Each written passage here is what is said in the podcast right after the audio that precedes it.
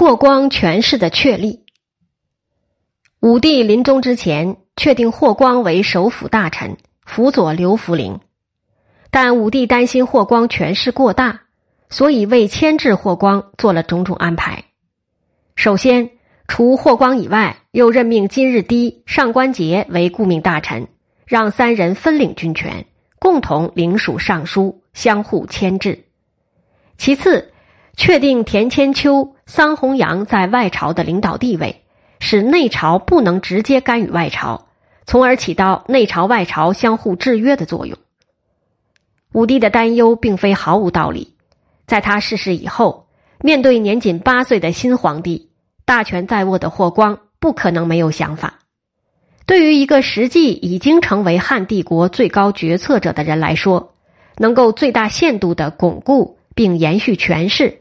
无疑是其最为迫切的愿望。为了实现这个目的，霍光必须想方设法摆脱武帝设置的种种束缚。霍光首先想到巩固与金日低、上官桀的关系。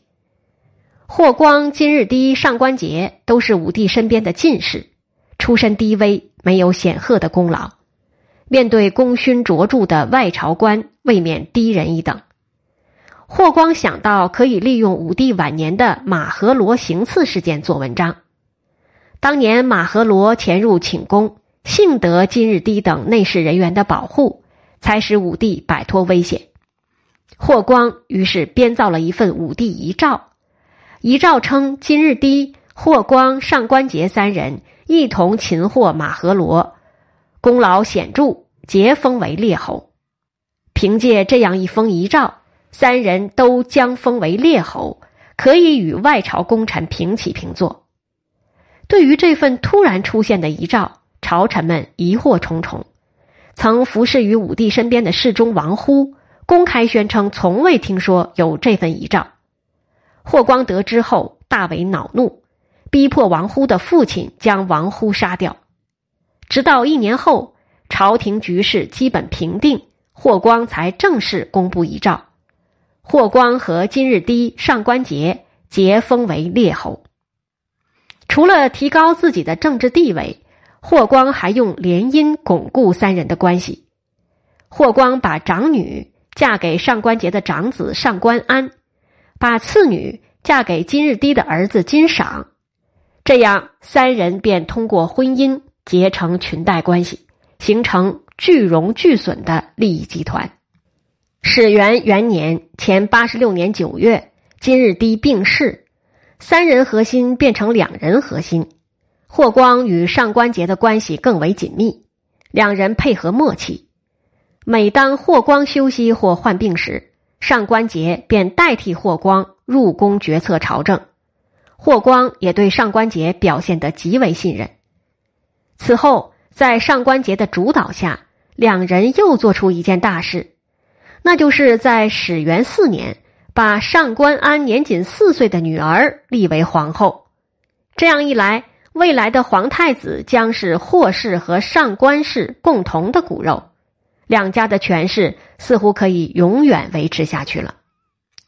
霍光认为内朝已经得到巩固，可以伺机压制外朝。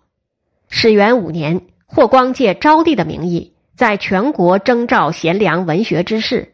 从中精选六十余人，授意他们搜集盐铁专卖制度的弊端，实则是为了动摇桑弘羊在政界的地位。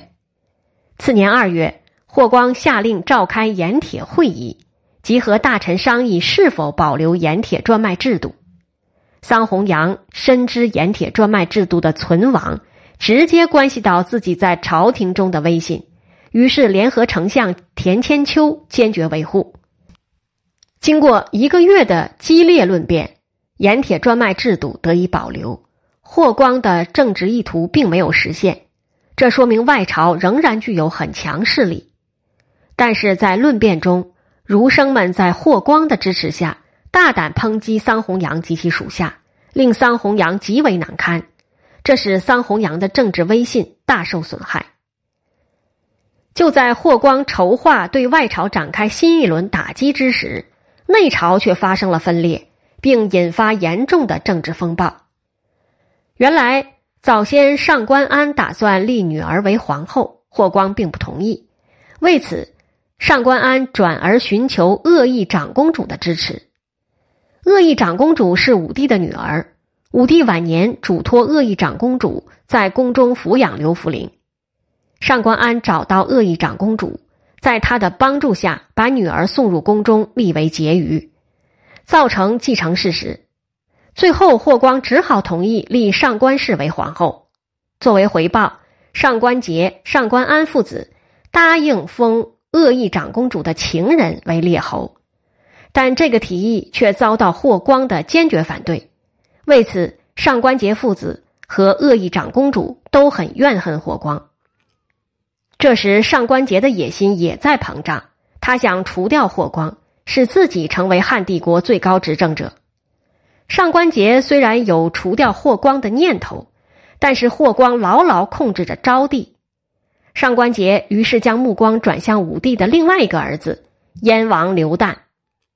上官桀恶意长公主派人与刘旦联系，三人一拍即合。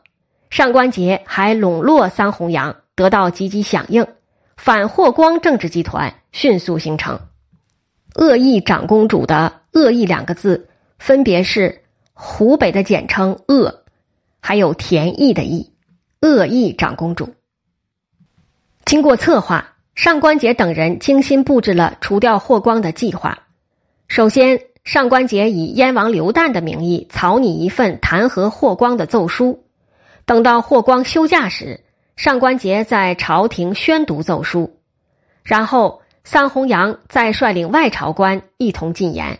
请求皇帝罢黜霍光。上官桀的计划似乎非常圆满，但是执行时还是发生了意外。当上官桀检举霍光的种种罪行，桑弘羊等人极力要求罢黜霍光之时，年仅十四岁的昭帝却表现出异乎寻常的坚定。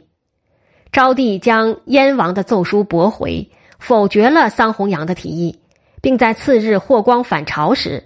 当着全体大臣表彰霍光的忠诚，还下令日后如有诋毁霍光者，一律处死。上官桀见到利用昭帝罢黜霍光已经没有可能，转而策划刺杀霍光，废掉昭帝，改立刘旦为皇帝。元凤元年，上官桀与鄂邑长公主商定，由鄂邑长公主出面宴请霍光，在宴会上捕杀霍光，同时派使者。前往燕国，让刘旦准备入京即位。上官桀与恶意长公主的密谋被公主府的舍人泄露了出去。在获知上官桀的计划后，霍光立刻开始行动。在此之前，霍光已经秘密控制了丞相府，指使丞相府的亲信召集上官桀、上官安议事。上官父子不知其中有诈，来到丞相府后。被霍光亲信斩杀，随后霍光发兵搜捕恶意长公主桑弘羊等人，恶意长公主燕王被迫自杀，上官氏、桑氏则满门抄斩，只有皇后上官氏因为是霍光外孙女的缘故才得以幸免。上官桀、桑弘羊被处死后，霍光独揽大权的障碍只有丞相田千秋。不过，这时的霍光早已掌控了丞相府，丞相发挥不了多大影响。元凤三年（前七十八年），霍光想治少府徐仁的罪。徐仁是田千秋的女婿。田千秋知道难与霍光抗衡，于是抢先采取行动，召集朝廷大臣共同商议徐仁的罪行，并把商议结果通报霍光。不料霍光闻讯大怒。认为丞相擅自召集群臣有违制度，要调查此事。大家知道霍光要对丞相下手，满朝人心惶惶。最后，霍光迫于舆论，没有惩治丞相。但经过此事，田千秋以威信扫地，仅仅一年后便忧愤而终。霍光扫清了最后的障碍，成为汉帝国最具权势的人。当霍光独揽大权以后，随即进行一系列人事安排，进一步巩固自己的地位。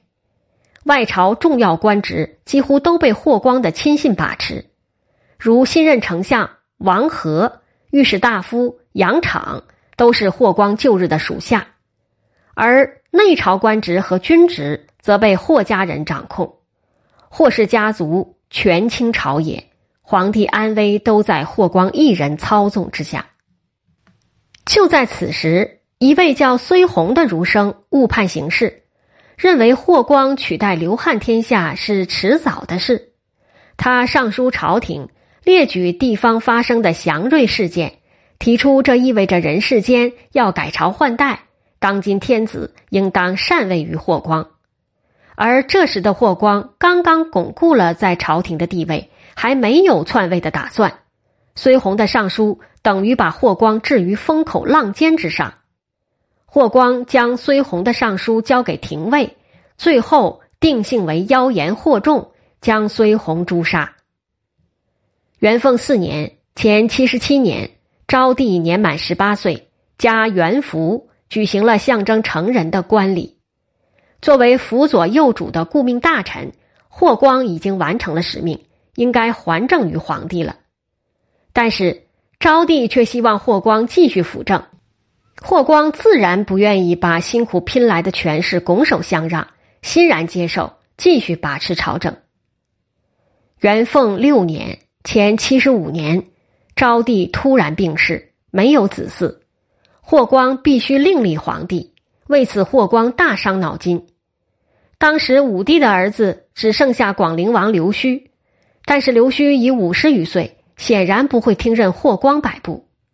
霍光最后排除刘胥，选择刘伯的儿子昌邑王刘贺。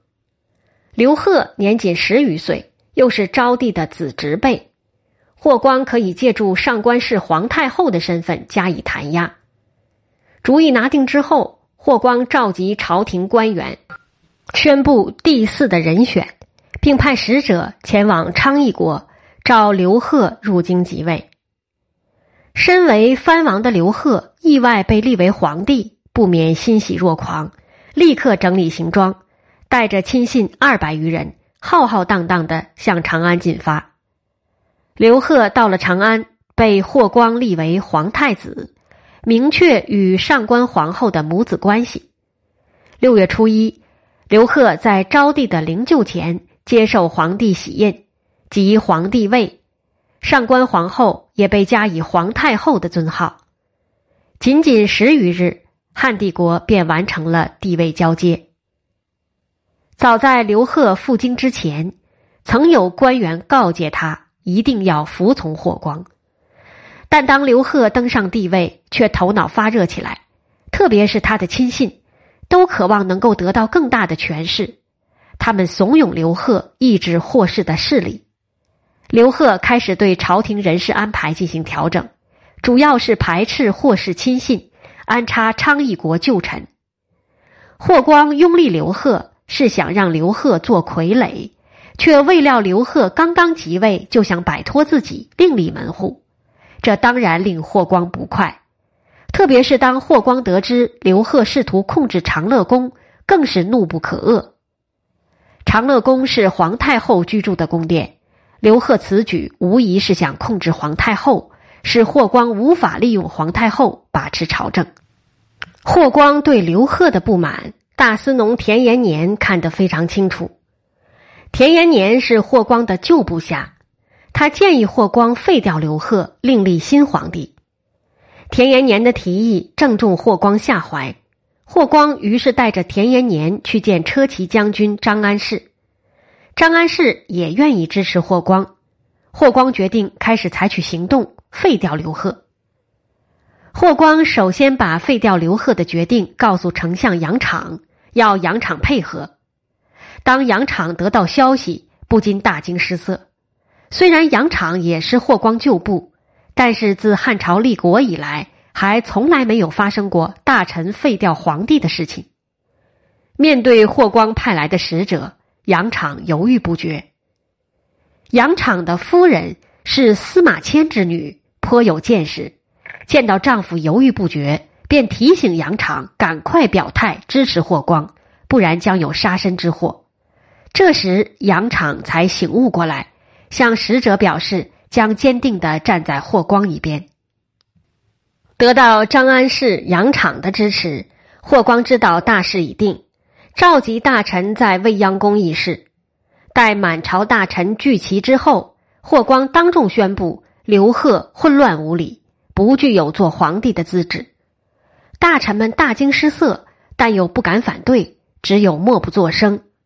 霍光当即率领大臣前往长乐宫，奏请皇太后废掉刘贺。皇太后。跟随群臣前往未央宫，下令召皇帝入宫。刘贺入宫后，皇太后命人把霍光早已准备好的诏书宣读了一遍，然后收缴皇帝印绶，勒令其即刻出宫，移驻昌邑王宫邸。只当了二十七天皇帝的刘贺就这样被废掉了。废掉刘贺，霍光又要重新考虑皇帝人选。光禄大夫丙吉提醒霍光，魏太子还有一个孙子在世。当年巫蛊之祸时，太子全家抄斩，怎么还会有一个孙子呢？原来巫蛊之祸发生时，太子的儿子刚刚生下一个男孩。太子起兵失败后，全家死于兵祸，只有这个婴儿幸免于难，被送到监狱。当时的丙吉是监狱长官。他可怜这个婴儿，让监狱中的女囚喂养。这个婴儿也算命大，经历几场大病，竟然顽强的活了下来。丙吉给这个婴儿起名为“病已”，就是大病痊愈的意思。武帝去世以后，官府对巫蛊罪犯的羁押有所松懈，丙吉于是把小病已带出监狱，送给病已的祖母家族史氏抚养。叶廷令张贺原来是太子的属下，听说太子还有一个孙子在世，就派人把小病已接到叶廷来抚养。在张贺的悉心照料下，病已逐渐长大成人。张贺还亲自做媒，把下属许广汉的女儿许配给病已。就这样，病已也算是成家立业了。他定居在杜县，过着普通人的生活，经济上。则依靠妻族许氏和祖母家史氏接济。对于病已的身世，丙吉十分清楚。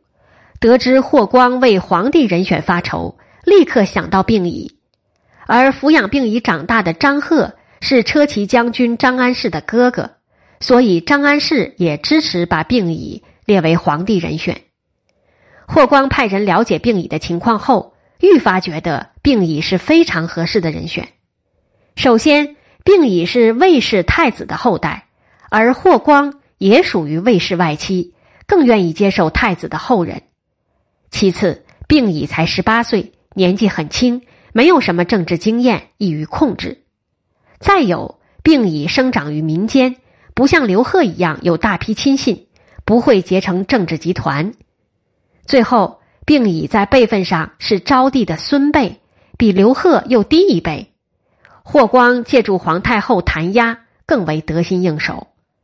考虑到以上几点，霍光很快决定立病已为新皇帝。霍光按照程序向上官皇太后推荐病已，立刻得到批准。霍光随后派人去杜县接回病已。病已来到未央宫，群臣奉上皇帝印绶，登基为皇帝，是为汉宣帝，名为刘询。上官氏又提升一级，成为太皇太后。刘询即位不久，侍御史严延年上书皇帝，称霍光废掉刘贺属于大逆不道，应当治罪。宣帝表现得极为惶恐，把严延年的上书转给霍光，让霍光去处理。第二年，霍光上书请求还政于皇帝，宣帝又表现得诚惶诚恐。极力挽留霍光，不肯亲政。待霍光同意继续辅政后，宣帝又下令以后一切奏事必须先奏明霍光定夺。宣帝的表现显然令霍光非常满意。这位新皇帝完全慑服于霍光的威信，霍光终于找到了合适的傀儡。霍氏家族的权势似乎可以继续维持下去了。